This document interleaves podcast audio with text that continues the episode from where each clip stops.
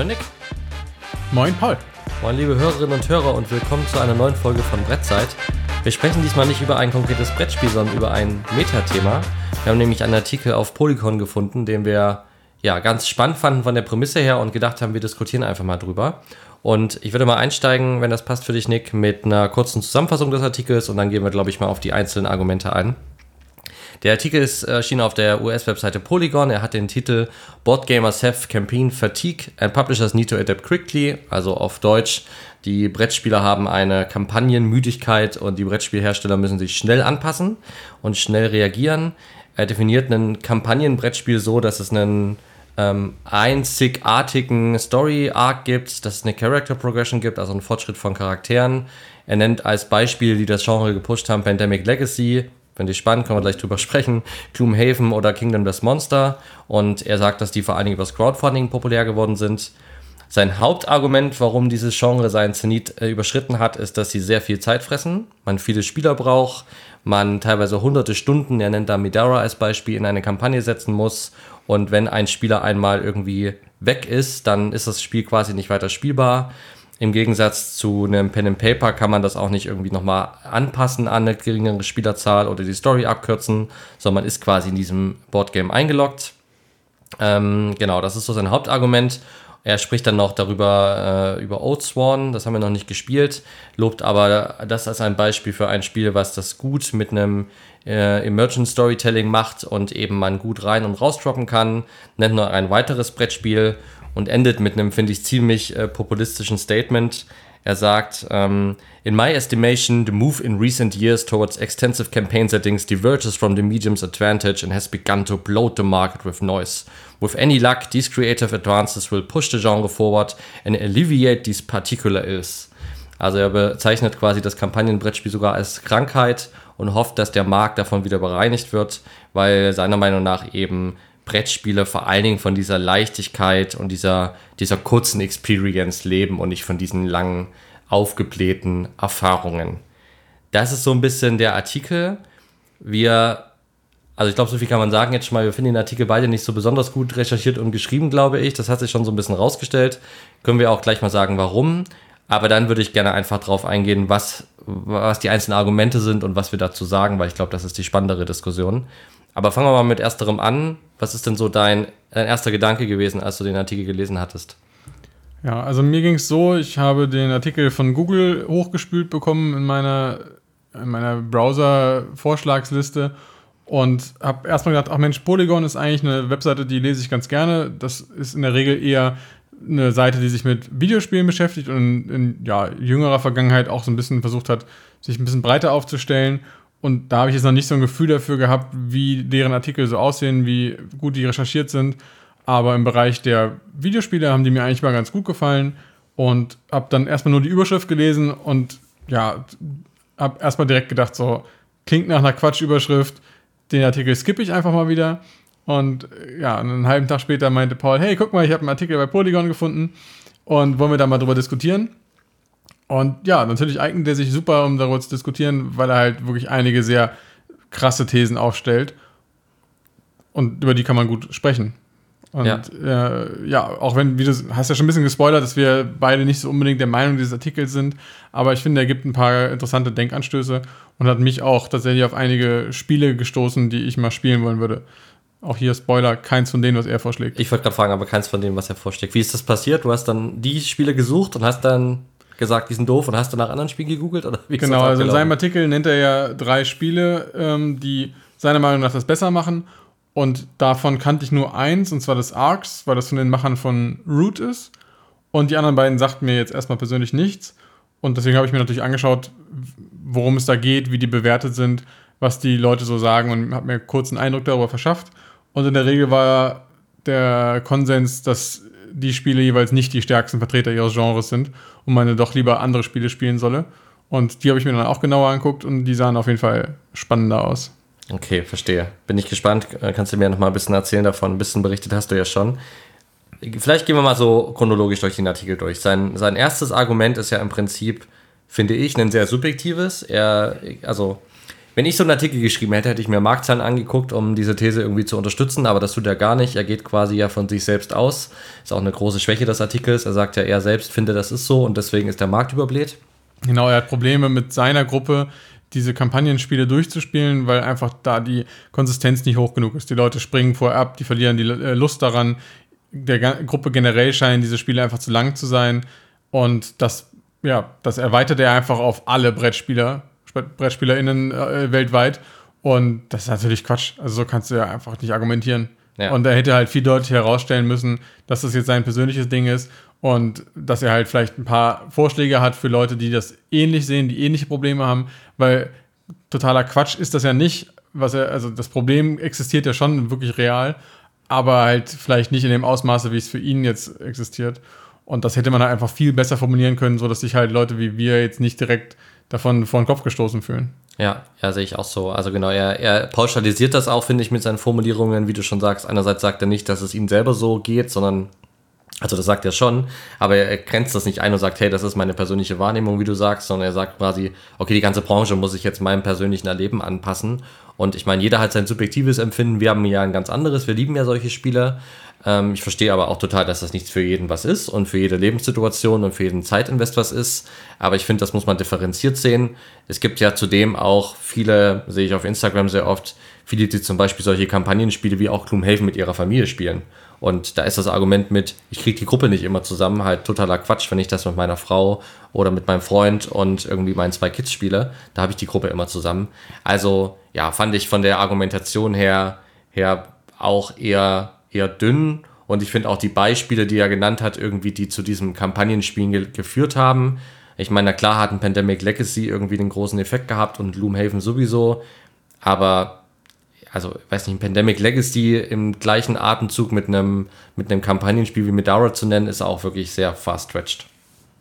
Ja, generell finde ich, scheint so ein bisschen durch, dass er doch nicht der große Experte ist, was Brettspiele angeht. Ne? Ich kann mir vorstellen, dass es wirklich sein Hobby ist und dass er es gerne macht, aber er hat jetzt nicht die, das Wissen und die Erfahrung, um da jetzt wirklich solche doch krassen Thesen einfach aufzustellen und dann entsprechend begründen zu können, sondern es ist halt einfach wirklich sehr subjektiv. Er hat irgendwie halt eine Handvoll Spiele gespielt und das hat nicht funktioniert und daraus schließt er jetzt auf, auf alle BrettspielerInnen. Das ist halt einfach Quatsch. Ne? Ach so, also er ist auch so polemisch formuliert, da sind da solche Sätze drin, ähm, wie dass er sagt, dass wir jetzt einen Wendepunkt erreicht haben, an dem diese Kampagnenspiele einfach nicht mehr funktionieren werden. Das ist einfach, also völlig aus der Luft gegriffen und ohne jegliche Beweise, dass da in irgendeiner Form irgendwelche Zahlen jetzt wären, die das stützen würden.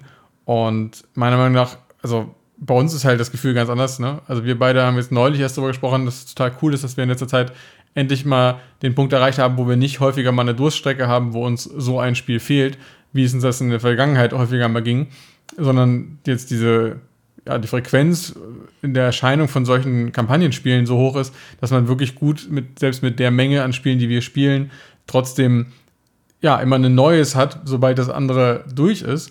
Und deswegen, also das, meine, meine Empfindung ist auch sehr subjektiv, aber äh, ist halt genau das Gegenteil, dass nämlich, dass nämlich jetzt immer mehr von dieser Art von Spiel rauskommen und nicht, dass da jetzt irgendwie der Wendepunkt gekommen wäre und es immer weniger werden. Also.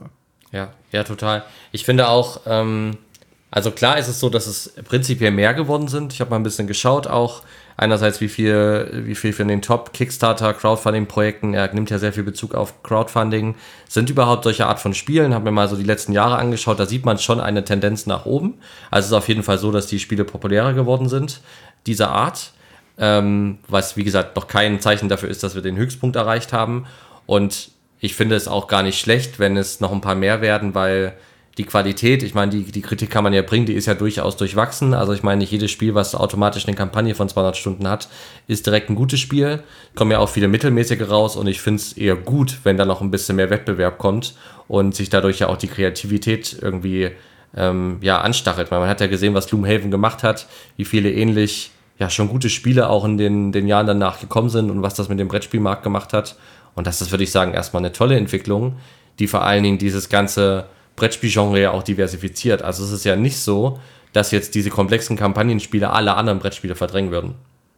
Nee, natürlich nicht. Jeder kann nach wie vor wählen, welche Spiele er möchte und ihm stünde ja auch frei, Spiele zu kaufen, die mehr zu seiner Art, Spiele zu konsumieren, passen. Und dann kommen halt auch solche Argumente wie, äh, dass es jetzt halt für ihn finanziell ein Problem geworden ist, solche Spiele immer zu kaufen, weil die halt auch entsprechend teuer wären.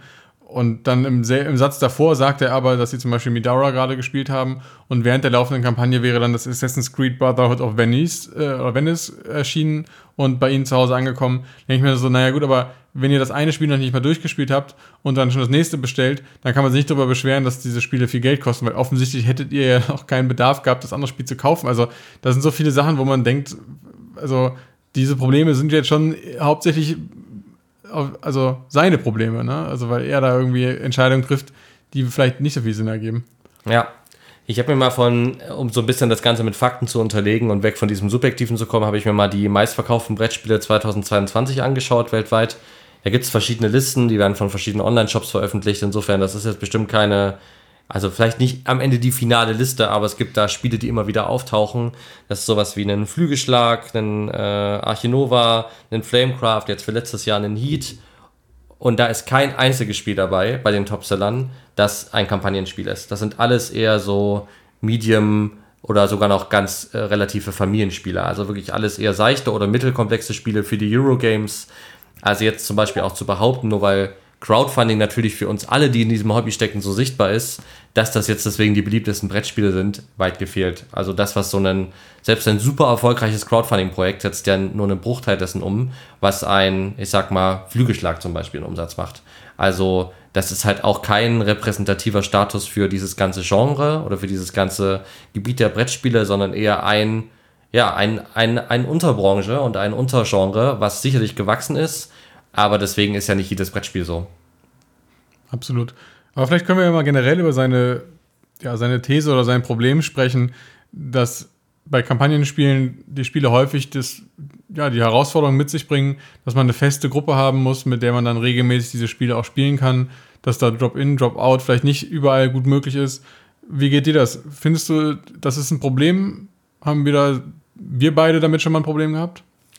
Nee, ich finde das nicht so richtig, dass das, ähm, dass das stimmt. Also es kommt ein bisschen natürlich auf das Spiel an. Ähm, aber wir haben jetzt ja gerade Frosthaven gespielt und da war es ja auch tatsächlich die Situation, dass wir zwischendurch drei verschiedene Gruppenkonstellationen hatten. Also Spieler sind reingekommen, Spieler sind rausgegangen, andere Spieler sind reingegangen. Wir waren zu dritt, wir waren zu viert und das hat hervorragend funktioniert.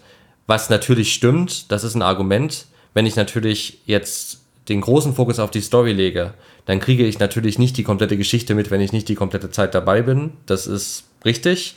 Aber andererseits sind die Geschichten bei den Brettspielen jetzt ja ehrlicherweise auch nicht so, dass man die jetzt nicht kurz zusammenfassen könnte und sagen könnte, hey, wir sind in diesen komischen, in diesen komischen Ice Cave gegangen, haben da diese, diese äh, Zauberin getroffen und die hat sich mit uns dann darunter teleportiert und jetzt kämpfen wir gegen den bösen Oger, keine Ahnung. Also das ist ja meistens auch relativ schnell zusammengefasst und auf der Ebene ja auch meistens völlig, völlig zufriedenstellend für ein Brettspiel. Insofern muss ich sagen, kann ich das nicht richtig nachvollziehen. Es gibt bestimmt Spiele, da trifft das eher zu und da gibt es äh, Spiele, da trifft das weniger zu.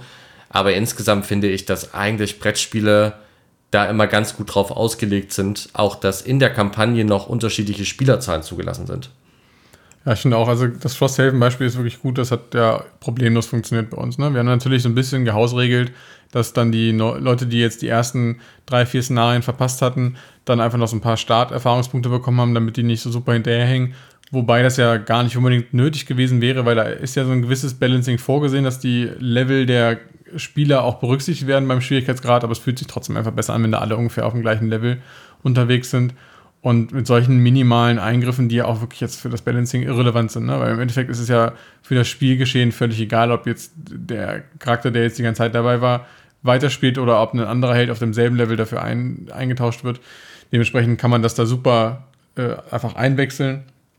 Und wenn das für die jeweiligen Spieler okay ist, dass dann halt eventuell mal ein Szenario verpasst wird, dann ja, da ist wirklich minimale Einschränkung nötig, um da das zu ermöglichen. Das ist aber nicht bei jedem Spiel so, finde ich. Also, wir haben in unserem Freundeskreis schon häufiger mal Spiele gehabt, wo wir dann ja, Partien angefangen haben und die jetzt für immer wahrscheinlich liegen bleiben werden, weil wir diese Gruppenkonstellation nicht mehr zusammenkriegen. Ich habe in den vergangenen Episoden schon mal über unsere Partie Risk Legacy gesprochen. Das ist jetzt, boah, weiß ich gar nicht, wie viele Jahre das her ist, bestimmt acht oder so, denke ich mal, wird das her sein. Und wir haben da innerhalb von einem Monat mehrere Partien gespielt, sagen wir mal so fünf, sechs Partien, würde ich denken.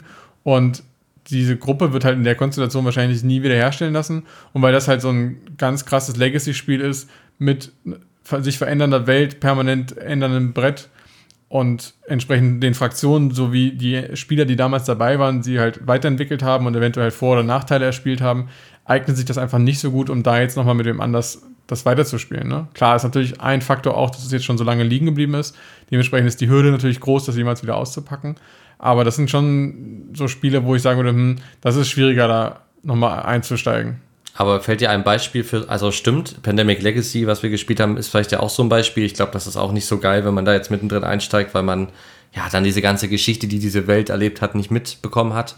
Aber fällt dir denn ein Spiel von denen ein, die er eigentlich meint? Weil er spricht ja nicht über Legacy-Spiele oder über sowas wie Risk Legacy oder über Pandemic, sondern er spricht ja eigentlich von diesen 100, 150 Stunden Kampagnenkrachern. Und da muss ich sagen, habe ich bisher keins erlebt, wo das jetzt ein Riesenproblem wäre. Nee, das stimmt. Also ist halt so ein immer eine Skala, ne? Von geht überhaupt nicht zu, ist überhaupt kein Problem. Ja. Und so wie er es macht, ist halt schwarz oder weiß und das finde ich halt nicht so geil. Ne? Es gibt halt einfach Spiele, da funktioniert es besser und es gibt welche, da funktioniert es schlechter. Also sein eines Beispiel ist jetzt auch Kingdom Death Monster. Und da kann ich mir schon vorstellen, wenn du da eine Partie einsteigen musst, nachdem da, weiß ich nicht, wie viele Bosse schon besiegt wurden, dass das irgendwie komisch ist, weil erstens die Lernkurve halt bei dem Spiel natürlich sehr vernichtend ist. Das heißt, wenn ich dann da erst später einsteige, dann eventuell versaue ich den anderen Leuten das Spiel, weil ich einfach selber noch blöde Fehler mache und einfach auch da so das, diese Entwicklung von diesem kleinen Dörfchen von Überlebenden natürlich mir komplett fehlt. Ich habe das nicht mitbekriegt. Ne? Vielleicht haben die beiden oder die drei Spieler, die da schon gespielt haben, schon angefangen haben, die Kampagne, schon ganz krasse Kämpfe äh, gehabt oder sind ganz knapp dem, dem, der Niederlage entronnen, weil ihr Dorf fast komplett vernichtet worden wäre und haben es dann gerade so geschafft, das Dorf wieder aufzubauen und dementsprechend dieses ganze Gefühl und dann auch so ein bisschen das, ja, die, der Stolz auf die Kampagne und sowas, das fehlt ja natürlich. Ne? Das ist schon, finde ich, eine Hürde, die man auch ernst nehmen muss. Das, da muss man halt einfach eine passende Gruppe für finden, die sich dann darauf einlässt. Ne? Sowohl die Leute, die neu dazukommen, als auch die Leute, die da schon angefangen haben und sich dann wieder wen anders suchen. Das ist schon nicht in jedem Spiel einfach. Aber er stellt es ja so dar, als wäre es halt eine Unmöglichkeit. Ne? Also auch das Beispiel mit, manche Leute steigen aus der Kampagne aus, weil sie die Laune daran verlieren. Und das bedeutet dann für die anderen Mitspieler, dass die halt diese Kampagne niemals beenden können. Und das ist natürlich auch so ein bisschen die Frage, wie weit das jetzt wirklich Sinn ergibt. Ne? Also wenn man davon ausgeht, dass sie zu viert waren, was spricht dagegen, die Kampagne zu zweit zu beenden? Oder Worst Case, sie sind zu zweit und der eine hat einfach keinen Nerv mehr und dann könnte der andere doch in fast jedem der Kampagnenspiele sagen, na gut, dann spiele ich halt alleine zu Ende. Also ja. die meisten dieser Spiele bieten irgendeine Möglichkeit, das als Solospieler trotzdem weiterzuspielen. Ob das jetzt einfach ist, dass man zwei Figuren steuert oder ob es einen dedizierten Solo-Modus gibt, aber dann das Spiel einfach irgendwie frustriert auf den Schrank zu stellen und zu sagen, naja, wenn jetzt die beiden Leute, die ich äh, dabei hatte, nicht mehr mitspielen wollen, dann spiele ich das Spiel nie zu Ende. Und dann zu sagen, es ist Schuld des Spiels, finde ich halt irgendwie auch ein bisschen also nicht nachvollziehbar. Ja, ja, und was, was dann, finde ich, auch ein bisschen hinkt, ist das Argument, er kommt ja dann mit Pen and Paper Spielen, äh, also Pen and Paper RPGs und hat ja das Argument, naja, wenn da irgendwie die Gruppe keine Lust mehr hat, dann kann man die Story ja einfach abkürzen und irgendwie das anders machen. Aber das finde ich halt auch schwierig, weil ich meine, du bist ja der erfahrenere Pen and Paper Spieler. Ich habe ja nur so ein bisschen gespielt bisher, Pen and Paper Rollenspiele. Kannst du ja gleich mal deine Meinung sagen. Aber ich würde denken, naja, also erstmal, wenn die Gruppe keinen Bock mehr auf das Spiel hat, dann macht man als auch nicht nochmal zwei Sessions, um die Story abzukürzen, dann hört man einfach auf. Und zweitens ist das Problem doch dafür, also mindestens genauso groß, wenn Leute zwischendurch mal nicht können oder keine Lust mehr haben, weil doch da der Fokus noch viel, viel mehr auf der Story liegt und dem Roleplaying in dieser Welt als bei einem Midara, wo es ja eigentlich am Ende viel um Monsterkloppen geht, oder? Auf jeden Fall. Also gerade das Beispiel, das du jetzt genannt hast, mit dem, dass man dann sich nicht nochmal trifft, um die letzten zwei Sessions nochmal abzuhalten um die Story zu einem guten Ende zu bringen, das ist einfach halt völlig unrealistisch. Ne? Also, das ist ja nicht so, dass man jetzt von jetzt auf gleich sagt, okay, jetzt haben wir keine Lust mehr, dann machen wir das jetzt noch zu Ende und dann haben wir auch einen Haken dran, sondern es ist ja so ein schleichender Prozess. Ne? Man verliert langsam die Lust und irgendwann sagt man, okay, nee, also jetzt habe ich echt keinen Nerv mehr. Und dann ist es nicht so, dann sagt man nicht, okay, naja, zwei macht man nochmal, um die Story fertig zu machen. Ne? Dann ist es halt entweder so, dass dann ne, die Gruppe sich ja vielleicht teilt und die eine Hälfte sagt, nee, wir spielen aber weiter ähm, in dem vorgesehenen Tempo und kürzen das jetzt nicht ab, nur weil jetzt ein Teil der Gruppe keinen Bock mehr hat. Oder das ist halt eine Mehrheitsentscheidung, dass man sagt, okay, das ist uns jetzt einfach zu langweilig geworden. Dann würde ich sagen, ist ja realistischerweise eher das so, dass dann halt der DM, also der Dungeon Master oder Spielleiter sagt, okay, die Story wäre jetzt folgendermaßen weitergegangen, damit jetzt irgendwie da nicht so ein Cliffhanger bleibt wie bei einer TV-Serie, die keine letzte Season bekommt. Da, aber dass man das jetzt noch ausspielt, finde ich auch komisch. Und generell, also ich habe auf jeden Fall viel größere Schwierigkeiten immer damit gehabt, solche Pen-and-Paper-Runden aufrechtzuerhalten, als das irgendwie bei solchen Brettspielen gewesen wäre. Also meine Freunde von Dungeons Dragons kennst du ja auch mittlerweile. Und da ist es auch immer eine Herausforderung gewesen, dass wir genug Leute zusammen hatten, dass wir regelmäßig spielen konnten. Und haben eine Zeit lang das auch wirklich so gemacht, wenn einer nicht konnte, ist dann halt der Termin ausgefallen. Und das funktioniert aber halt nicht. Ne? Gerade jetzt, wo wir alle älter werden, Familie haben und dementsprechend nicht mehr so flexibel sind bei den Terminen, ist es wirklich so, dass wir jetzt halt versucht haben, tatsächlich eher mehr Spieler zu bekommen, um dann halt auch Termine machen zu können, wenn mal ein oder zwei Leute ausfallen. Einfach, weil wir dann halt so eine Art, ja, Ersatzmannschaft klingt jetzt auch fies, so ist es ja auch gar nicht, aber dass man halt genug Leute hat, dass wenn halt zwei Leute ausfallen, noch genug da sind, um wirklich richtig spielen zu können. Ne? Weil natürlich ein Dungeon Master und ein Spieler ist ja keine funktionierende Gruppe. Ne? Es müssen ja schon mindestens drei Spieler sein. Und das ist dann halt auch flexibel genug. Und diejenigen, die dann halt an dem Tag nicht dabei sind, die verpassen natürlich einen Teil. Und natürlich versucht man das irgendwie zu vermeiden, wo es geht. Aber das ist ja auch kein, kein Rocket Science, dann demjenigen die Geschichte vom letzten Mal zu erklären. Gerade bei Spielen wie Dungeons Dragons, die jetzt halt auch eher Fokus auf diesem Monsterkloppen, wie du es genannt hast, haben, als auf jetzt große Storytelling vielleicht. Zumindest in unserer Gruppe ist da eher der Fokus drauf, weil wir alle mehr Spaß daran haben an dieser Taktik als an dem großen Roleplaying. Aber prinzipiell sind auch bei den Paper-Rollenspiele schon im Durchschnitt storylastiger oder geht es doch mehr um das Erleben und das, was passiert, als jetzt ums Monsterkloppen, oder ist das eine falsche, falsche Aussage von mir? Nee, auf jeden Fall würde ich auch so unterschreiben. Also natürlich gibt es bei jedem der beiden Genres so die Extreme. Ne? Also ich finde auch Dungeons Dragons, wie gesagt, ist halt eher so ein Ding, was jetzt mehr auf Monsterkloppen fokussiert ist. Je nachdem, wie man es halt auch spielt. Das ist ja der Vorteil im Gegensatz zu Brettspielen, dass da die Gruppe oder der Spielleiter selber mehr Einfluss darauf hat und das mehr ausbalancieren kann, je nachdem, wie es ihm oder der Gruppe am besten gefällt, während das bei einem Brettspiel ja relativ stark von dem Spiel selber vorgegeben ist. Aber genauso gibt es auf der anderen Seite halt auch Rollenspiele, also Pen-and-Paper-Rollenspiele, wo die, das Roleplaying halt stark im Vordergrund steht. Und da würde ich dann auch sagen, also die, wenn man hier sagt, das Pen and Paper mit dem meisten Roleplaying und das Brettspiel mit dem meisten Roleplaying, da ist dann das Pen and Paper schon dasjenige, das, das Spiel, was mehr Roleplaying erlaubt und erfordert. Genau. Er hat ja noch den Punkt gemacht, den würde ich auch mal gerne deine Einschätzung wissen, ähm, dass ja sowas wie Oathsworn, ich habe Oathsworn ja bisher nicht gespielt, ich habe jetzt das neue gebackt, bin gespannt, wenn das kommt, aber es ist ja so ähnlich wie Kingdom das Monster, was merkwürdig ist, weil ja, das ist ja als anderes Beispiel einordnet, egal. Also auf jeden Fall Spiele, die eher so ein Emergent Storytelling haben. Das bedeutet ja, dass sich die Story nicht in einem Storybuch steht und vorgelesen wird und quasi festen narrativen Planken folgt, sondern die Story sich eher aus dem Erlebten ergibt. Ne? Also es einfach spannende Situationen gibt, die im Spiel passieren, ganz organisch durch die Spielmechanik und dadurch dann eine Geschichte passiert, ne? Keine Ahnung. Der äh, eine Charakter stirbt halt irgendwie oder kriegt den Arm abgerissen von dem Monster und das ist dann halt die Story, dass er den Arm verloren hat und deswegen, keine Ahnung, seine Frau ihn verlässt und äh, das Dorf am Ende in, in, äh, in Armut versinkt, weil halt der Typ den Arm verloren hat. So, jetzt mal als hypothetisches Beispiel. Ähm, das wäre dann eher Merchant Storytelling und es ist halt nicht vorgeschrieben von dem, von dem Autor, sondern es ergibt sich halt organisch aus dem Spielfluss. Und er sagt eigentlich in seinem Artikel, dass das ja eigentlich das viel bessere Prinzip ist, weil es dann losgekoppeltere Story-Erlebnisse gibt. Also da kann halt auch mal einer nur einen Abend spielen, verliert mit seinem Charakter den Arm und hat trotzdem eine spannende Geschichte gehabt, versus diesen kompletten narrativ geschriebenen Spielen, wo er dann ja nie diese komplette Story mitbekommt, weil er noch vielleicht nur einen Abend dabei ist. Würdest du dem denn zustimmen? Okay, es ist schwierig. Es sind auf jeden Fall zwei Punkte, die ich da sehe. Das erste ist, wie weit ist das überhaupt akkurat? Wie weit trifft das auf dieses Spiel zu?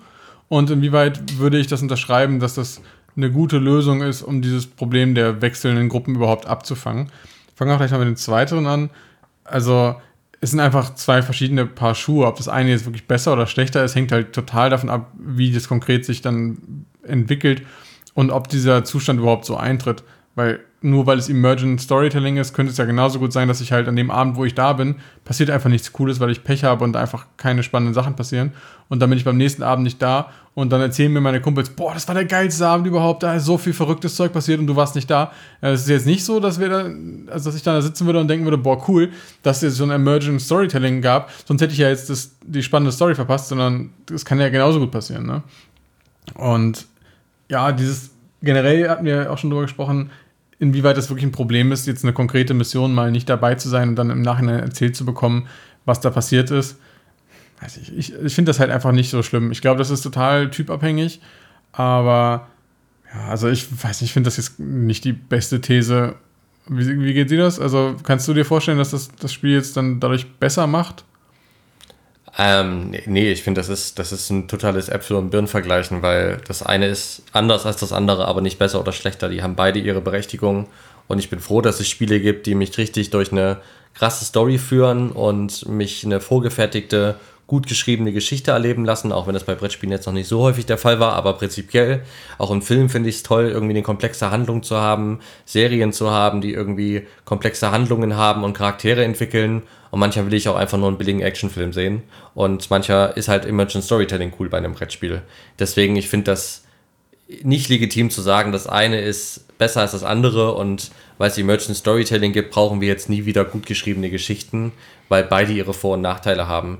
Ich finde Emergent Storytelling-Spiele cool. Wir spielen ja oft Shadows of Brimstone, das ist ja auch total Emergent Storytelling. Da ist ja nichts vorgeschrieben und alles, was passiert, ist irgendwie ähm, durch die Spielmechanik. Und dann gibt es Abende, da passiert überhaupt nichts Spannendes. Und dann gibt es manchmal Abende, da passieren drei lustige Geschichten, über die wir heute noch lachen. Also, wie du sagst, das ist überhaupt nicht zuverlässig. Und umgedreht ist es aber auch mega cool, irgendwie so eine, ja, so eine Kampagne jetzt wie bei Medara erlebt zu haben. Und hat, wie gesagt, beide seine Berechtigung und ich finde nicht, dass das eine besser oder schlechter ist als das andere. Und ich finde, es hängt eher vom Spiel selbst ab, ob es dafür geeignet ist, dass jemand einsteigt und raussteigen kann und wieder einsteigen kann oder nicht. Und gar nicht so sehr davon, wie das Storytelling funktioniert. Ja, genau. Ich finde vor allem immer, das ist gefährlich, dieses Emergent Storytelling als was grundsätzlich Besseres darzustellen, weil es ja auch von Spiel zu Spiel unterschiedlich ist, wie gut es überhaupt funktioniert. Es gibt ja auch Spiele, wo dann einfach dieser das nie ein Level erreicht, wo so coole Dinge passieren, wie es bei anderen Spielen ist, die eine vorgefertigte Geschichte haben mit Events, die halt geplant sind, sondern dann passieren einfach Dinge, die dann halt irgendwie nicht zueinander passen oder ähnliches. Das, also ich kenne es hauptsächlich aus den Videospielen, da gibt es ja einfach so viele Beispiele davon, wo man einfach in eine Welt reingeschmissen wird und dann sagt einem das Spiel, okay, jetzt ne, guck mal, was da passiert und schau dich einfach um und lass dich überraschen. Und dann finde ich einfach keine coolen Sachen, weil es kann dir einfach genauso gut passieren, dass du dann einfach Pech hast und derjenige bist, der entweder die coolen Sachen nicht entdeckt oder irgendwas nicht funktioniert oder da gibt es so viele Sachen, die da schiefgehen können. Deswegen, also das jetzt so hinzustellen, als wäre das jetzt irgendwie der, ja, die Lösung für sein Problem, hm, schwierig. Ja, und ich finde ja auch oft sind Spiele, also auch da, was du so schön oft sagst, das ist ja kein Entweder-Oder, sondern eine Skala. Also bei Frosthaven, was wir zum Beispiel spielen, das ist ja schon ein Spiel mit einer vorgefertigten Story. Wenn du Mission A machst, kommt danach Mission B und wie du dich für C entscheidest in der Mission A, dann kommt Mission C. Also das ist ja ein ganz klarer Missionsbaum mit Dingen, die dann passieren. Das ist ja sogar sichtbar in diesem, in diesem äh, Modul, wo man die Sachen auslöst und die Mission freischaltet. Ganz klar einfach nur einen Entscheidungsbaum. Und trotzdem gibt es da ja Emergent Storytelling durch die Sachen, die dir halt durch die zufälligen ähm, Stadt, äh, Stadtereignisse oder Travel Hazards passieren ähm, entstehen dadurch coole Geschichten. Eine, die wir erlebt haben, ist so auch das, was mir bisher von Frosthaven am meisten im Kopf geblieben ist. Wir haben jetzt nicht spoilern, weil es doof, wenn man die Karte noch nicht gezogen hat. Aber da ist einfach was richtig Cooles passiert. Wir haben uns für was entschieden, was irgendwie mutig war und sind dafür halt belohnt worden. Und es war mega witzig und das war einfach, ja, super cool. Und natürlich ist das vorgeschriebene Stück Geschichte, aber dass das genau in der Mission passiert, genau in der Konstellation, genauso früh im Spiel dann das eine passiert, was die Belohnung auch nochmal besonders gemacht hat, war halt auch ein Stück im Merchant Storytelling. Also es ist ja selten nur so oder nur so, sondern ich finde, gute Spiele vereinen beides ein bisschen und schlagen vielleicht das Pendel sehr stark in die eine oder andere Richtung aus.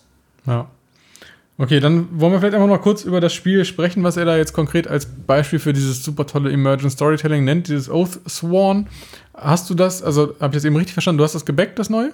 Genau, das gab es 2019 schon mal. Das ist ja so ein bisschen wie Kingdom das Monster eigentlich so ähnlich, also zumindest was ich gelesen habe. Und genau, das hat ja echt einen guten Leumund. Und ich habe das äh, gebackt. Das ist jetzt ein, kriegt ein Reprint mit auch einem Add-on. Ich habe mich jetzt nicht darauf vorbereitet. Ich müsste gucken, wann das kommt. Weiß ich gerade ehrlicherweise nicht, auch nicht, welches Pledge-Level ich gebackt habe. Aber das habe ich auf jeden Fall gebackt, ja. Ah, witzig, okay, weil ich hatte mich halt ein bisschen da eingelesen, als das jetzt in diesem Artikel vorkam. Und ich muss sagen, der Leumund ist wieder so ein typisches Kickstarter-Ding. Ich bin von daher echt gespannt, wie das Spiel ist, wenn es dann tatsächlich kommt. Mich hat es ein bisschen abgeschreckt, weil die Bewertungen doch sehr durchwachsen sind. Also diese typischen 10 Punkte, ich habe es gebackt und es kommt hoffentlich bald, Dinger mal außen vor. Haben viele daran kritisiert, dass es halt einfach sehr zufallsbasiert ist. Ne? Also der, der Loot ist halt komplett random. Eigentlich das ganze Spiel ist halt alles Zufall. Das heißt, du hast halt klar, du hast den Vorteil in dem Sinne, dass jetzt keine Kampagne vorsieht, dass jetzt nach Boss A Y passiert, sondern es ist einfach alles zufällig. Das heißt, kann dir aber auch passieren, du killst einen Boss und der droppt dann völlig zufälliges Loot, was weder dir was bringt, noch zu dem Boss irgendwie passt. Und das scheint vielen Leuten da irgendwie ein bisschen negativ aufzustoßen. Und dann denke ich mir auch so, wie kann das jetzt das Paradebeispiel dafür sein, dafür, dass halt das Spiel sich dafür eignet, dass das mit unterschiedlichen Gruppenkonstellationen spielst, wenn der einzige Grund dafür ist, dass das Spiel so random ist, dass es einfach, also dass es einfach alles Zufall ist, ob du am Ende jetzt einen coolen Reward bekommst oder nicht. Das, also das klingt für mich jetzt nicht nach einem Vorteil. Ja, ja, ich, ich, wie gesagt, ich will da gar nicht in so eine Bewertung gut oder schlecht kommen. Also ich meine, einerseits das konkrete Spiel habe ich nicht gespielt, aber hier Shadows of Brimstone wieder zu nennen, das ist ja im Prinzip nichts anderes. Da ist ja das Loot und alles, was du kriegst, auch wirklich sehr, sehr zufällig. Also da ist ja auch viel Zufall drin, macht aber super Bock und äh, eignet sich auch für gute Geschichten. Ich glaube, das ist dann eher eine Geschmackssache, ob mir das jetzt gefällt oder nicht. Wie gesagt, für Osborne konkret kann ich es nicht beurteilen. Aber auf jeden Fall ist es kein gutes Argument für, äh, das kann ich immer in unterschiedlichen Gruppen spielen, weil es ist so zufällig. Finde ich, also das kann ich auch nicht nachvollziehen. Also, wie gesagt, das kann für beide Gruppen passieren. Ich hoffe, du spielst das dann mit mir, sonst habe ich wieder so ein weiß nicht, wie viel Euro Kickstarter-Klopper hier sitzen und spielst das nicht mit mir. ich weiß nicht, ob ich irgendwann mal bei einem Spiel gesagt habe, nee, das spiele ich nicht mit Nein, dir. hast du nicht. Außer bei Flügelschlag. Oh, aber keine Angst. Hast du, sogar, hast du doch sogar auch schon mal gespielt, oder? Aber nicht mit dir. Nein, ich habe es tatsächlich vorher einmal gespielt und dann entschieden, das spiele ich nicht mit euch. Ja, ja, alles gut. Kann ich, äh, ja, obwohl es, ja gut, ist ein anderes Thema für sich. Ist das Lieblingsspiel meiner Freundin, deswegen werde ich dagegen jetzt nicht bashen. Ich finde es ganz, äh, ganz cool. Aber der spricht ja dieses Thema einfach nicht an, was ich nachvollziehen kann. Also Vögel sind jetzt auch nicht mein, mein Lieblingssetting, wenn es um, äh, wenn ich mir irgendeine Prämisse aussuchen kann, dann ist Vögel auch nicht in den Top 100 drin. Das ist auf jeden Fall so. Okay, was ist dir, ist dir noch irgendwas aufgefallen über den Artikel, über was du noch sprechen möchtest in dem Zusammenhang?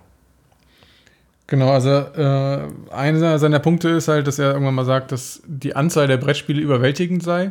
Und da kann ich, einer der wenigen Punkte, wo ich ihm zustimme, es ist wirklich verrückt, wie viele Spiele es mittlerweile gibt.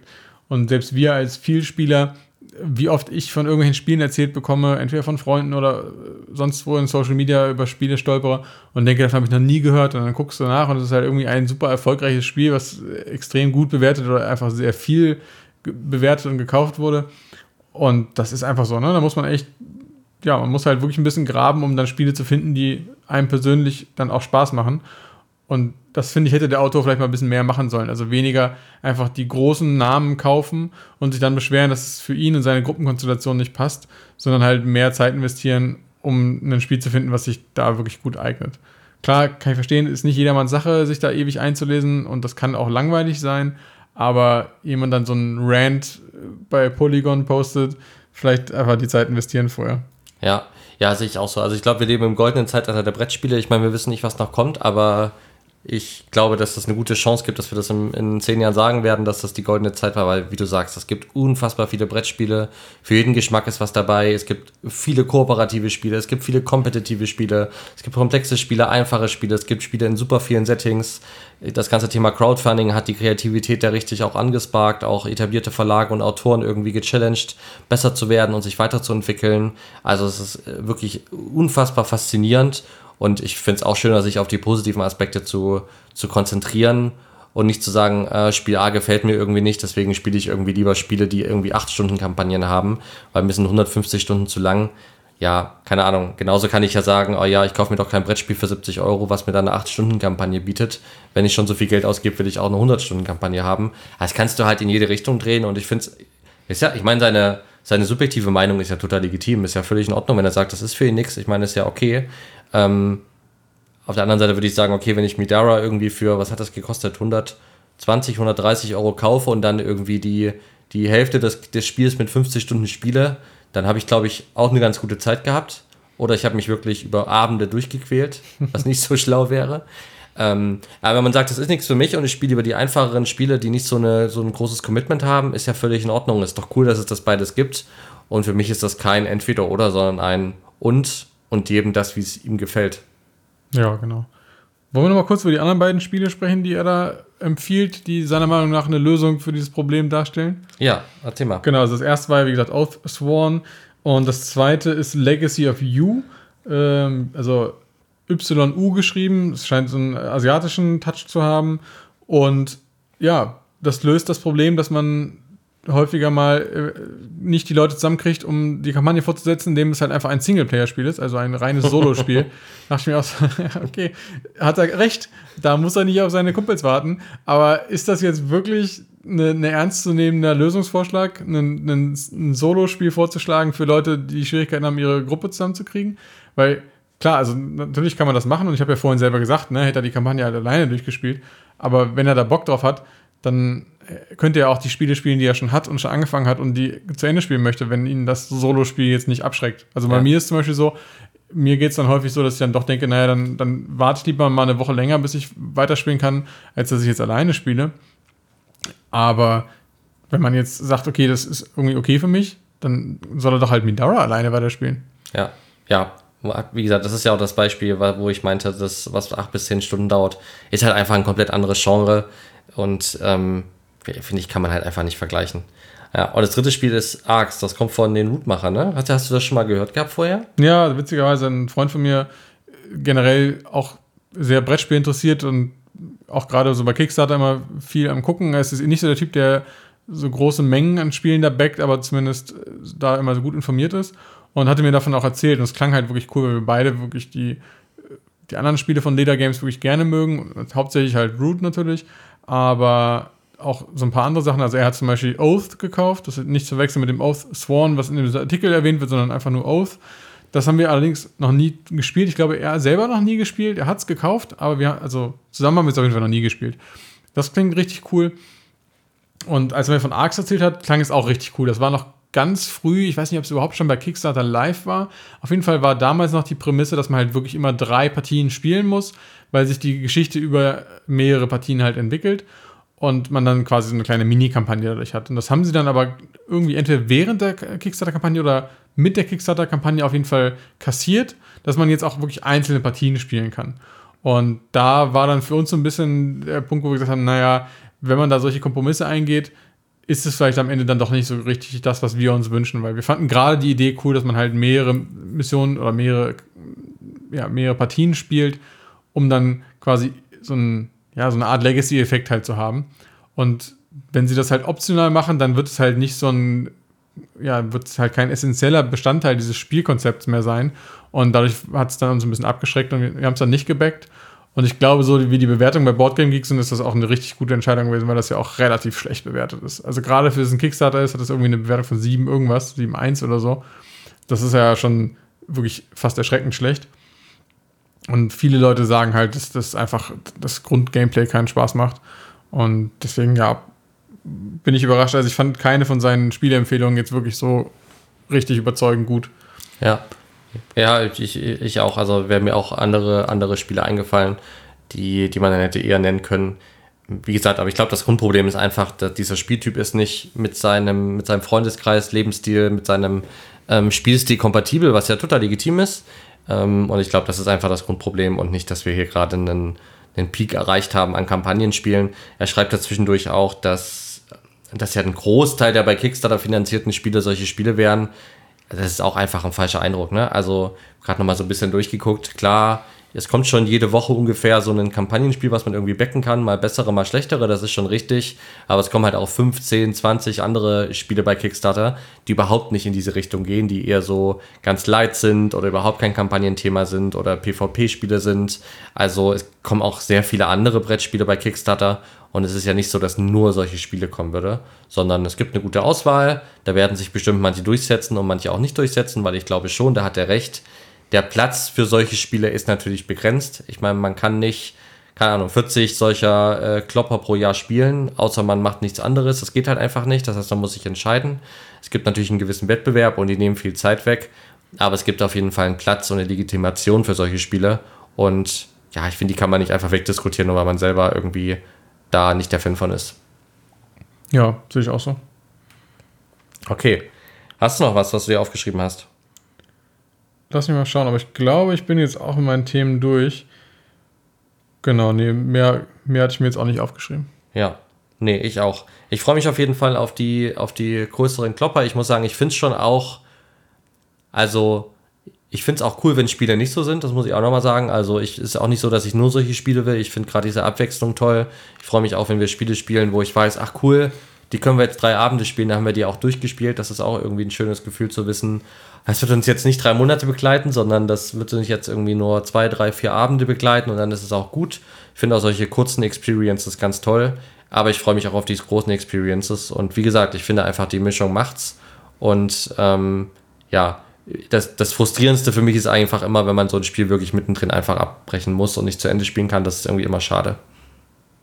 Ja, also ich könnte auch nur Spiele spielen, die so lang sind. Ich habe damit kein Problem. Und mir geht es eher so, dass bei kurzen Spielen halt häufig dann doch, dass ich dann da sitze und denke, ach Mensch, irgendwie, jetzt haben wir quasi alle Konstellationen durch. Jetzt ist, spielt sich, das Spiel fühlt sich jetzt durchgespielt an. So ein bisschen wie bei dem Five-Minute-Dungeon, was wir in der letzten Folge besprochen mhm. haben da sitze ich am Ende dann häufiger eher da und denke mir so, ach Mensch, schade, jetzt hättest du noch Bock drauf, aber es fühlt sich einfach so, ja, durchgespielt an.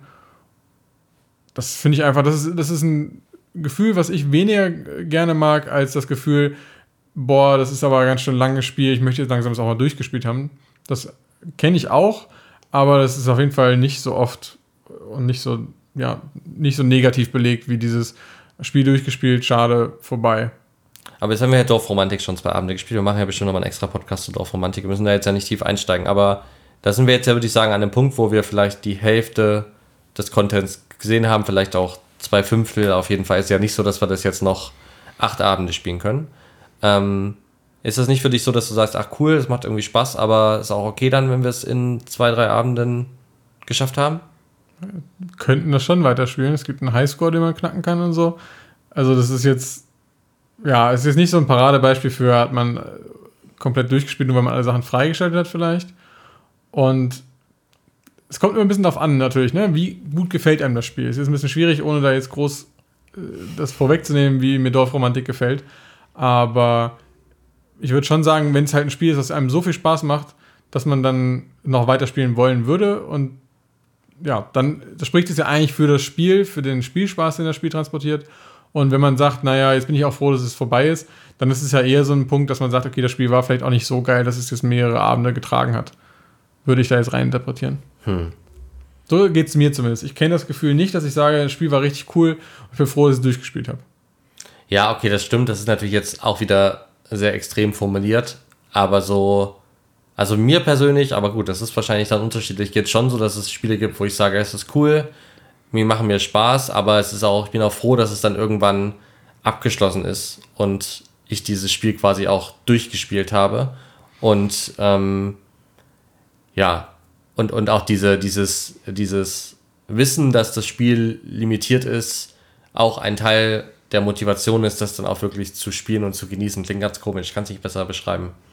Hm, Aber hast ja. du nicht. Also du hast, sagst einfach, okay, wenn das Spiel geil ist, würde ich es am liebsten immer weiterspielen und wenn es nicht so geil ist, dann hilft es auch nicht, wenn es limitiert ist. So würde ich sagen, ja. Also ich finde, das kann man ganz gut an solchen Beispielen bei uns benennen, wie dem Shadows of Brimstone. Das hat ja auch einfach kein Ende. Und da habe ich auch noch nie davor gesessen und gedacht, ach Mensch, schade, dass das nie irgendwann mal vorbei ist. Sondern das ist einfach, das ist so cool, dass wir immer wieder Lust drauf haben und es immer wieder spielen wollen. Und da finde ich, fehlt überhaupt nicht, dass es das kein Ende hat in dem Sinne. Ne? Da, da fängt mhm. man halt dann einfach einen neuen Charakter an und spielt einfach nochmal. Während ich zum Beispiel bei Gloomhaven damals dachte, für einen kurzen Moment, ach Mensch, cool, ich hätte es schon gerne durch, bevor jetzt das damals das erste große Addon, das, äh, nee, das zweite Addon, Jaws of the Lion kam, habe ich gedacht, Mensch, wäre schon cool, wenn wir es vorher durchgespielt haben. Und dann haben wir es durchgespielt und habe ich gedacht, Mensch, eigentlich schade, dass es jetzt vorbei ist. Ich hätte es gerne noch weitergespielt. Und habe jetzt danach nicht gedacht, boah, cool, habe ich jetzt einen Haken dran gemacht. So, so hat es sich ja einfach nicht angefühlt. Hm. Aber umgedreht geht es mir zum Beispiel Pandemic Legacy, das kann ich verstehen und äh, unterschreibe ich auch. Also gerade was du mit Shadows of Brimstone gesagt hast.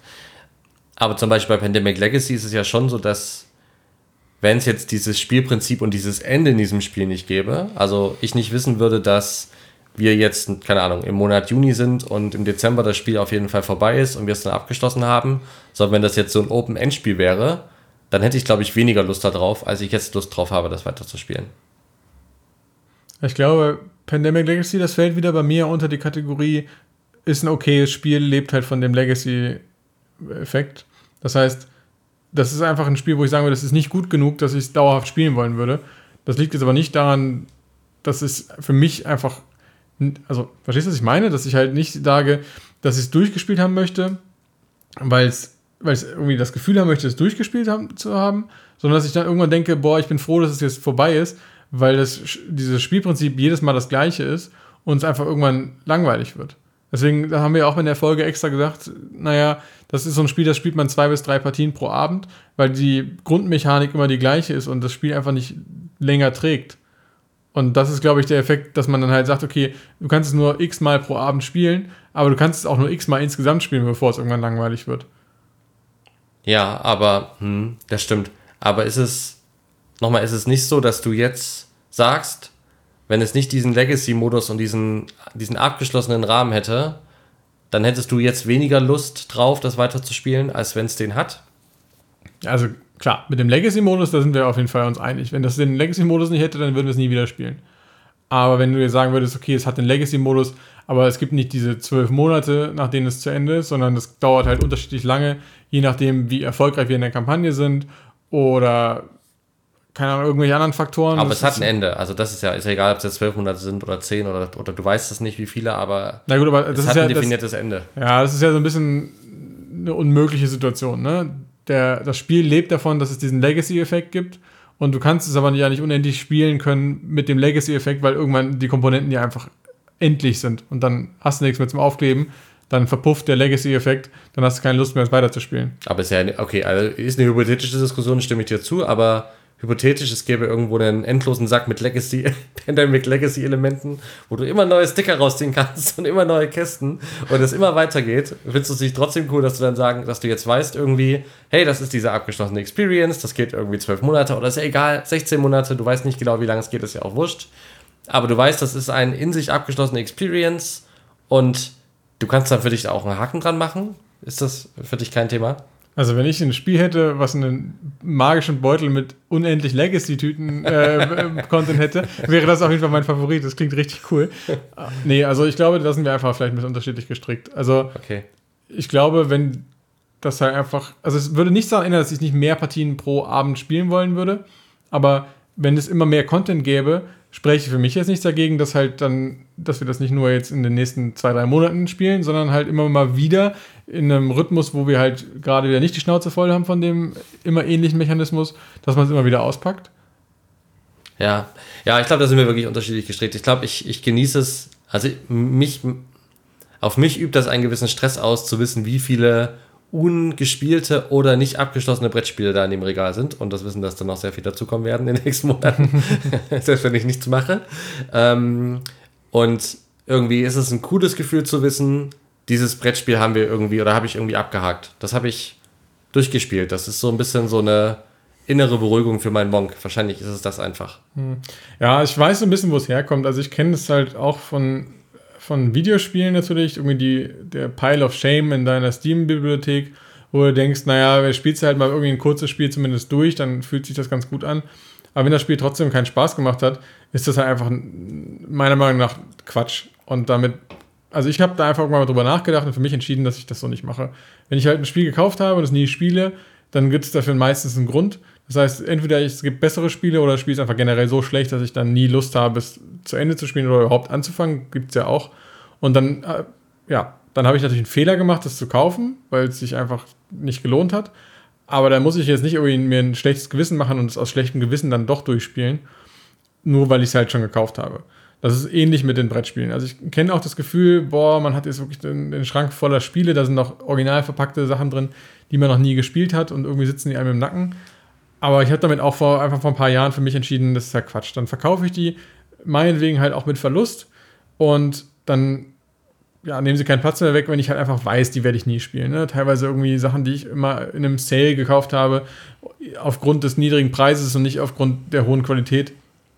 Oder Sachen, die einfach dann ja schon ein paar Jahre im Regal stehen und wo ich jetzt einfach weiß, nee, das ist einfach eine Mechanik, die macht mir generell nicht so viel Spaß. Das werde ich halt nie auf den Tisch bringen. Ne? Ja, dann entweder ich verkaufe sie oder ich verschenke sie. Und da habe ich auch kein schlechtes Gewissen bei. Oder das, dann ärgere ich mich da auch nicht drüber. Das hat einfach keinen Zweck. Ja, verstehe ich. Ja, ich glaube, es ist, keine Ahnung, vielleicht, vielleicht kommt es daher. Vielleicht muss ich da nochmal drüber nachdenken, ob das, ähm, ob das daher kommt und ob das eigentlich so ein schlechtes Gewissen-Ding ist. Ich mag halt einfach das Gefühl irgendwie, ja, keine Ahnung. Das Pandemic Legacy steht jetzt ja nicht bei mir, das steht, glaube ich, bei dir im Regal. Ne? Das erste hast du damals gekauft gehabt. Wir ne? haben das beide, da steht auf jeden Fall deins.